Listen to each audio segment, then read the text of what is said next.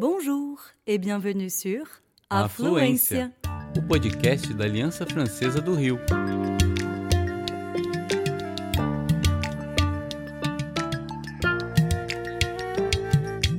Você está ouvindo Tête à tête. entrevistas em francês ou português. Bonjour, comment allez-vous, Katia Chalita Bonjour Jean, bien merci et vous-même. Je vais très bien, merci. Je vais aussi très bien parce que euh, c'est un immense plaisir pour moi de vous accueillir dans notre studio pour cette interview à distance. Alors, vous êtes dans le studio par la magie euh, de la technologie, mais vous êtes chez vous, bien sûr. Pourquoi Ouais. Eh bien, je suis heureux? Tout simplement parce que vous êtes la présidente de l'Alliance française de Rio. Et pour nous, c'est vraiment euh, euh, un très grand privilège de vous avoir parmi nous pour cette interview aujourd'hui. Mais vous êtes Ah. bien sûr Mais il faut que je vous dise que le privilège est à moi aussi. Euh, Je suis très, très honorée d'être avec vous, euh, de pouvoir partager un peu de, enfin, mes- nos connaissances réciproques, si vous voulez, et, et de dire que je suis déjà très honorée d'être la présidente de l'Alliance française de Rio de Janeiro et maintenant de pouvoir vous parler. Merci beaucoup, Katia. Vous êtes aussi et surtout une journaliste bien connue qui a fait carrière pour l'essentiel à la télévision, entre autres activités. En tout cas, merci d'avoir accepté cette invitation. Est-ce que vous pourriez vous présenter en quelques mots? Voilà, je vais essayer de le faire, mais vous allez voir, vous allez vérifier qu'en me présentant, le français sera présent presque tout le temps. Parce que j'ai fait mes études en langue, en lettres portugais-français à l'Université catholique de Rio. Euh, dans cette même université, euh, après que j'ai fini mon, cours, j'ai enseigné le français et la traduction en français-portugais pendant plus de dix ans. Et aussi, pendant cette période, j'étais coordinatrice du département de lettres dans la même université. Donc, je suis prioritairement professeure et traductrice de français. C'est par ce biais que ma vie professionnelle a commencé. Toutes les autres activités, si je peux dire, sont venues après. Et je dirais même en conséquence de ce début comme prof et traductrice de français. À cause de ma connaissance du français, je suis entrée à la télévision et j'ai été invitée à présenter une émission qui était sur la, France, la culture française, les aspects culturels de la France. Et donc, comme j'avais déjà une petite expérience à la télévision et je connaissais le français, on a rassemblé les deux choses et j'ai commencé à présenter une émission qui s'appelait à l'époque France Express. Le fait d'entrer à la télévision et de présenter une émission culturelle, éducative, etc., m'a fait plonger aussi dans le domaine de la communication. Donc, en plus de la de l'éducation et de l'enseignement, j'ai commencé à faire la communication. Et tout cela avec, disons, une sauce qui qui venait par-dessus, c'était la culture. Donc, je, je, peux dire que éducation, traduction, communication, culture ont commencé à faire partie de ma vie et c'est comme ça que j'ai, disons, bâti ma vie professionnelle. Une vie professionnelle très, très riche qui vous a fait passer par l'université, par le journalisme, la télévision, la traduction. Vous êtes aussi autrice, comme on dit de nos jours, tout de, notamment d'anthologie de, de, poésie. Quels sont oui. les points communs entre toutes ces activités? Si je peux établir un lien, c'était, euh, c'est justement cette passion pour la culture, pour l'éducation et pour la communication, pas la communication du point de vue théorique, mais la communication entre les personnes. C'était de faciliter euh, le va-et-vient entre les personnes, le va-et-vient d'informations, le, va-et-vient de valeurs, euh, le va-et-vient de, de, réflexion, si vous voulez. Donc, je crois que euh, ce que je peux voir comme commun entre tout ce que je fais, c'est justement de faciliter, d'être le billet, d'être le pont qui facilite la communication entre les personnes. Vous avez parlé de valeurs. Est-ce que vous pourriez euh, nous en dire un peu plus? Je suis très attachée à la question des valeurs et c'est peut-être pour ça que la France m'attire tellement parce que les valeurs de la citoyenneté, la générosité, si vous voulez, Jean, parce que je crois qu'on a besoin de ça de plus en plus. La question de la générosité, l'empathie, parce que je crois qu'il faut que nous soyons empathiques par, euh, par rapport aux gens. Il faut que nous comprenions les gens pour que nous puissions agir pour le bien de l'humanité. Donc, je crois que les valeurs, euh, l'acte sens, si on peut dire, les valeurs que la France elle-même préconise, la France elle-même, elle défend, ce sont les valeurs que moi je défends aussi. Je crois que beaucoup de Brésiliens eux-mêmes aussi. Et quand les Brésiliens aiment, aiment parce qu'ils aiment, aiment parce que euh, c'est gratuit, la, la, culture française et la France. Et ça, j'ai pu vérifier, j'ouvre un peu une parenthèse ici, quand, euh, pendant les dix ans que j'ai présenté l'émission à la télévision éducative, et puis après, parce que je n'ai pas fini en ce qui concerne la télévision, après, j'ai eu encore dix ans présentant une autre émission qui s'appelait Rester branché, toujours sur les aspects culturels, éducatifs et, culturels de citoyenneté, des habitudes françaises. Cette deuxième émission aussi, on avait beaucoup de, disons, d'interactions avec les téléspectateurs, soit dans la première émission que j'ai citée, France Express, soit dans la deuxième, émission, Restez branchés. Et ce qu'on vérifiait euh, chez les personnes qui nous contactaient et qui envoyaient d'abord des lettres, parce qu'il n'y avait pas d'interaction sauf par des lettres ou bien le, coup de, le coup de téléphone? Donc, les gens toujours disaient, nous disaient, c'est ça qui me, frappait beaucoup, ils disaient, j'adore la France. Je ne connais pas la France, je n'ai jamais été, je ne parle pas le français, mais j'adore le français et la France. Donc, c'est ce genre de, de, comment je dirais, de, de manifestation chez les, chez les Brésiliens qui me rendait très heureuse parce que je voyais que les, les Brésiliens ne savaient pas pourquoi ils adoraient la France et le français sans même parler ni avoir connu la France. Et là, je cherchais les, j'essayais de chercher les raisons de ça. J'ai trouvé ces raisons dans la construction même de, la culture brésilienne. C'est parce que nous avons été, notre culture a été bâtie sur les valeurs françaises, sur la culture française, sur la langue, les valeurs et la culture française. Et quand je dis ça, je ne parle pas de quelque chose qui est superficiel parce que c'est profond. Ça a commencé il y a cinq siècles, quand les Français ont tout d'abord venu au Brésil. Ceci a été très renforcé au temps de la présence de la famille royale lorsque Don Juan VI est venu avec sa famille. Alors, euh, depuis ce temps-là, enfin, depuis le, XVIe siècle, puis après plus fortement euh, depuis le XVIIIe siècle, puis après le XIXe, nous avons eu une forte, mais très forte présence de la France au Brésil qui a joué certainement et obligatoirement sur la construction de notre culture. Donc, quand les Brésiliens me disent j'adore la France même sans l'avoir connue et j'adore le français même si je ne le parle pas, je vois que ça se trouve profondément dans leur tête, dans leur âme, dans leur esprit, à cause de la culture brésilienne, des rapports, des liens entre la culture brésilienne et la culture française. Effectivement, une histoire d'amour euh, franco-brésilienne qui dure depuis cinq siècles, comme vous le disiez, et qui bat encore un peu plus fort depuis 135 ans, depuis l'arrivée de l'Alliance française à Rio, en quelque sorte. Tout à fait.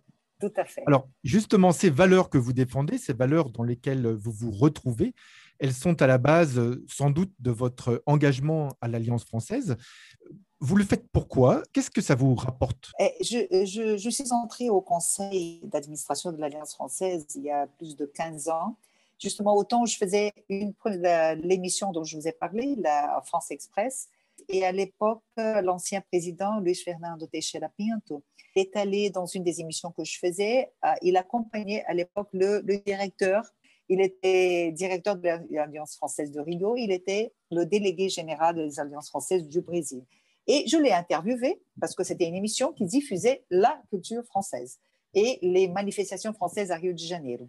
Je l'ai invité et Luis Fernando Teixeira Pinto, autant à ce temps-là, à cette époque-là, président de l'Alliance française, il m'a dit Katia, je vois que vous allez faire partie de l'Alliance française, du Conseil de l'Alliance française, euh, pour tout le travail que vous développez. Nous, allons, nous, aurons besoin de, de vous dans notre conseil. Et depuis ce temps-là, je faisais partie du conseil ça me faisait un énorme plaisir parce que comme je diffusais euh, non seulement la culture française, mais surtout la langue qui fait intrinsèquement partie de la culture française, je me suis sentie très à l'aise, très heureuse de faire partie du Conseil de l'Alliance française.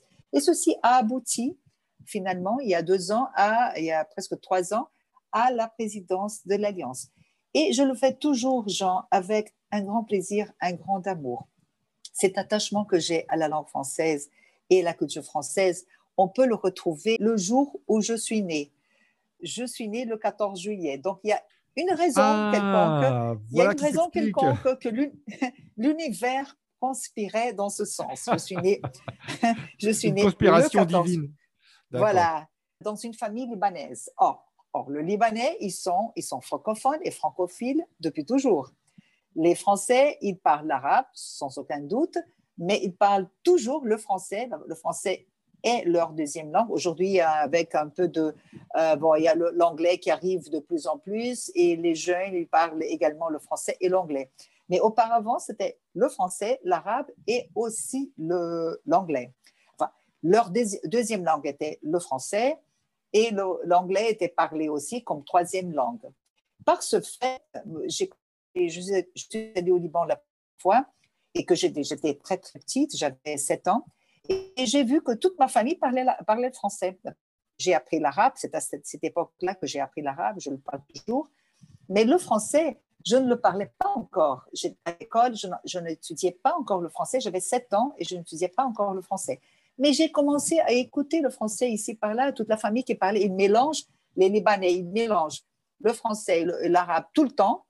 Donc, euh, mon premier contact avec l'arabe était mélangé avec le français aussi. De retour au Brésil, euh, à 8 ans, je suis restée presque un an là-bas, en entrant à l'école et que j'ai eu ma première classe de français à l'école, à Sacré-Cœur. Enfin, voilà une autre raison, hein, j'ai étudié au Sacré-Cœur de Marie, une école qui avait des sœurs françaises qui s'appelait Sacré-Cœur de Marie à Rio de Janeiro.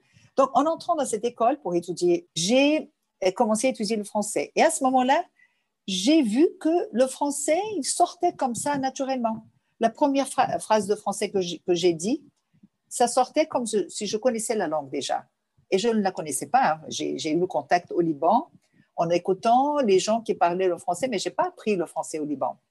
Donc, c'est comme ça, si je peux exprimer ça, si je peux, disons, euh, expliquer, justifier mon attachement au français, je dirais que je n'ai pas eu de, choix. D'abord, en étant né le 14 juillet. Ensuite, en retrouvant ma famille France, euh, libanaise qui parlait le français aussi. Ensuite, en entrant dans un, lycée où le français était enseigné de manière excellente aussi. Et ensuite, toutes les autres choses qui sont venues, tu vois, enfin, toute une trajectoire où le français était présent tout le temps. Le français est votre destin. Aussi. Tout à fait. Alors, Katia Chalita, vous parlez français, on l'a bien compris. Vous parlez portugais, naturellement. C'est votre langue maternelle, je suppose? C'est ma langue maternelle, oui, oui. Vous parlez arabe, vous parlez certainement anglais. Oui. Est-ce que vous parlez une cinquième langue? Euh, une cinquième, une sixième. la cinquième une langue. Cinquième et une sixième. Voilà. Non, attention, là, il faut faire attention. C'est pas que je parle tellement bien parce que ça fait longtemps que je parle pas, mais j'ai appris et j'ai même parlé euh, l'allemand quand je suis entrée à la POUC, j'avais le, français. Euh, l'anglais, je, bah, je, je, connais très bien l'anglais, alors j'ai décidé d'étudier l'allemand.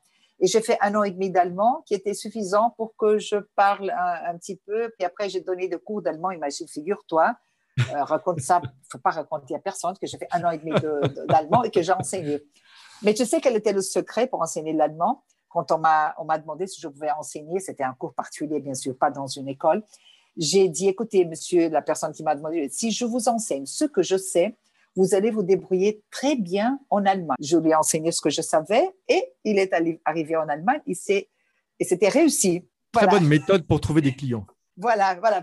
Mais enfin, aujourd'hui, j'enseigne plus l'allemand, attention. Mais disons que c'est ma cinquième langue. Et l'espagnol, par le fait qu'on est près de, des, pays qui parlent hispanophone, si vous voulez, hispanophone, pardon, et l'espagnol aussi. Donc, il y a six, langues qui, qui sont autour de moi, si vous voulez. D'accord. Donc, portugais, français, arabe, anglais, allemand et espagnol. Tout le monde ne parle pas six langues, c'est quand même une belle performance. Je voudrais vous interroger sur la place que ces langues occupent dans votre vie. Qu'est-ce qu'elle représente? Alors, la langue française, on a compris ce qu'elle représente. Hein, c'est un attachement à des valeurs. C'est même une, forme de destin. Être né le 14 juillet, euh, ce n'est pas anodin. Euh, c'est une, langue qui est présente dans votre histoire euh, personnelle depuis un très jeune âge. Vous aviez 7 ans quand le français est entré dans, votre vie. Et puis, par ailleurs, c'est une langue qui a porté votre carrière et vos engagements personnels. Mais comment se répartissent les, les moments dans votre journée ou dans votre vie, les circonstances dans lesquelles vous vous exprimez plutôt en français, plutôt en portugais, plutôt en arabe? Avec qui vous parlez ces langues? Est-ce que vous pourriez nous éclairer un petit peu? Oui, tout à fait. Le, français, pas seulement euh, dans disons, mon, rapport avec l'Alliance française, les réunions de conseil, vous-même, quand je vous parle, quand je parle de direction de l'Alliance française. Donc, Euh, j'utilise beaucoup le français dans ce rapport avec l'Alliance, qui aujourd'hui est une grande préoccupation. Enfin, mais avec aussi ma famille au Liban, je parle français. Lorsque je parle à, mes, euh, à ma famille au Liban, je parle l'arabe et le français avec eux. Euh, lorsque je fais des traductions, lorsque, lorsque j'ai des amis français. Donc, le français est très, très présent dans ma vie. Bien sûr, le portugais en majorité, mais le français aussi très, très fort. L'anglais, seulement lorsque j'ai dans le travail, quand je dois présenter des événements qui sont en anglais, parce que je fais aussi présentation d'événements, je suis maîtresse de cérémonie, quelque chose qui est surgi dans ma vie, qui est apparu dans ma vie à cause de, de la télévision. Euh, donc l'anglais plutôt d'une manière, euh, disons, euh, c'est comme instrument pour parler aux gens qui ne parlent que l'anglais, soit pour, le travail de temps en temps, c'est ça. L'arabe, comme je vous ai dit, avec ma famille, je parle avec ma mère, avec ma tante, avec la, la famille au Liban. Donc l'arabe, aussi avec le consulat général du Liban à Rio de Janeiro, lorsque j'ai un contact étroit avec le consulat, donc euh, je, parle avec eux en arabe et aussi en français, parce que, comme je vous ai dit, le français est très présent dans la vie des Libanais. Euh, les autres langues, non, je, je, les parle seulement lorsqu'on a besoin. Lorsque je vais en Allemagne, par exemple, j'essaie de parler l'allemand. Euh, l'espagnol, bien sûr, aussi lorsqu'on a besoin de, d'avoir un rapport euh, ou de parler aux gens qui ne parlent que l'espagnol. Par exemple, lorsque je vais dans les congrès, euh, ma présence dans les congrès, pour moi, c'est très bien parce que j'ai l'occasion de parler toutes ces langues avec les gens que je retrouve dans les congrès. Mais il y a une chose très intéressante que je peux ajouter, Jean, par rapport à, cette euh, présence des langues dans ma vie. Je, crois fortement au plurilinguisme. je crois que les, langues, ça nous donne l'occasion de comprendre les peuples, leur culture et les langues, le plurilinguisme, là je veux parler d'une manière plutôt technique, le plurilinguisme, il nous procure, il nous possibilite d'avoir un raisonnement plus, euh, agile, plus fin. Parce que plus on parle de langue, plus on comprend les autres langues, les autres cultures, et plus on a de facilité pour apprendre les autres langues. J'aimerais bien revenir avec vous sur euh, votre euh, euh, engagement au sein de la communauté d'origine libanaise à Rio et, au Brésil. Est-ce que vous pourriez nous en dire un peu plus? Étant comme je suis fille de Libanais, petite fille, arrière petite fille, et vous voulez, tous mes ancêtres sont libanais. Alors c'est euh, comme si, disons, euh, j'étais une pointe du Liban qui est arrivée au Brésil parce que ma mère euh, s'est mariée au Liban avec mon père, libanais aussi, les deux des familles libanaises, et ils sont venus au Brésil. Et en arrivant au Brésil, je suis née. Donc, je, je peux dire que j'ai le sang libanais, mais physiquement, je suis née au Brésil. Enfin, mon statut juridique, je suis brésilienne parce que je suis née ici, mais si on va voir du point de vue euh, génétique, euh, mon sang libanais, mon origine, je suis libanaise. En plus, je suis enregistrée au Liban aussi. Je peux dire que je suis libanaise officiellement.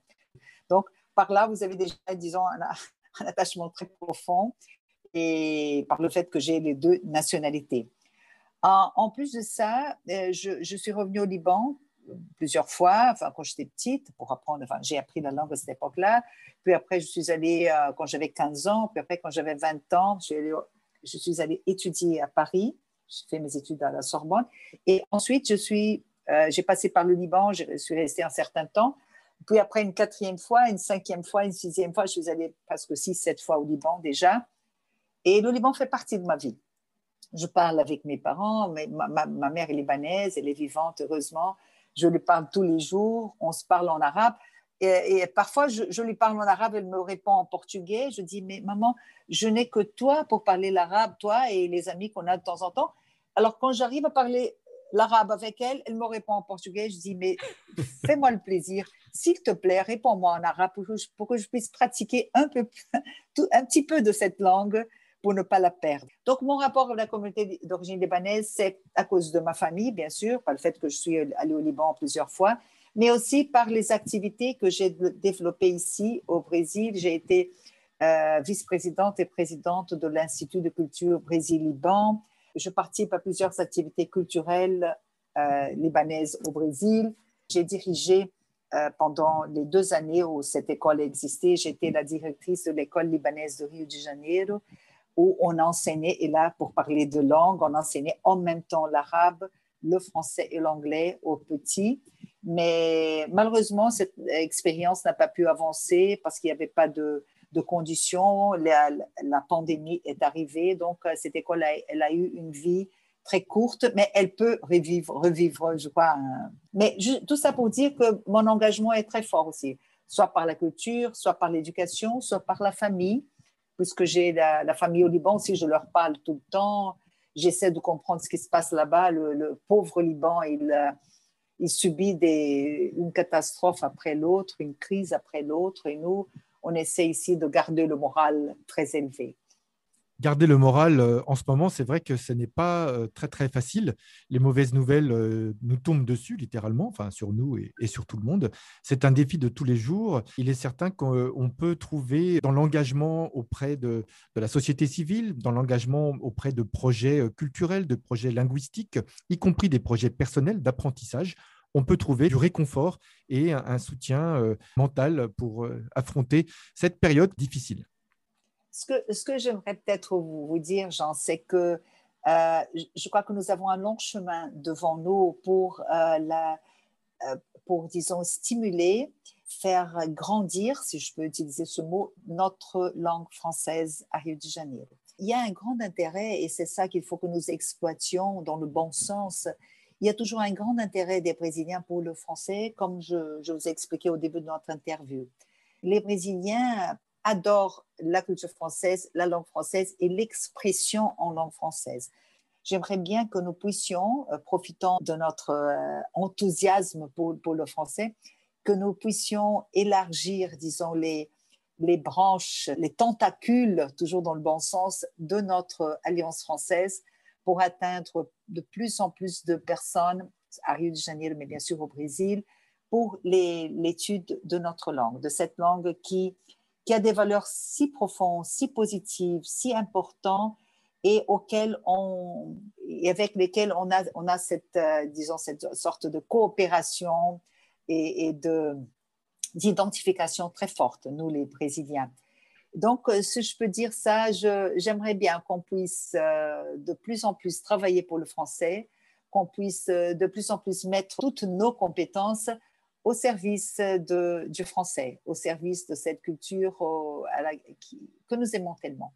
C'est comme ça que je finirai notre petite interview. Merci beaucoup, Katia. Comme je le disais il y a quelques instants, la période est complexe. Nous sommes euh, soumis à de nombreux défis, et notamment des défis technologiques. Mais euh, justement, ce podcast et les différents projets de l'Alliance française sont susceptibles d'apporter des réponses à cette euh, présence que nous souhaitons plus dense du français, de la langue française, de la culture française mais non pas d'une manière exclusive, mais en dialogue avec le portugais et la société euh, brésilienne et carioca, euh, donner toutes ses chances à ce dialogue et lui donner plus euh, d'importance. C'est ça.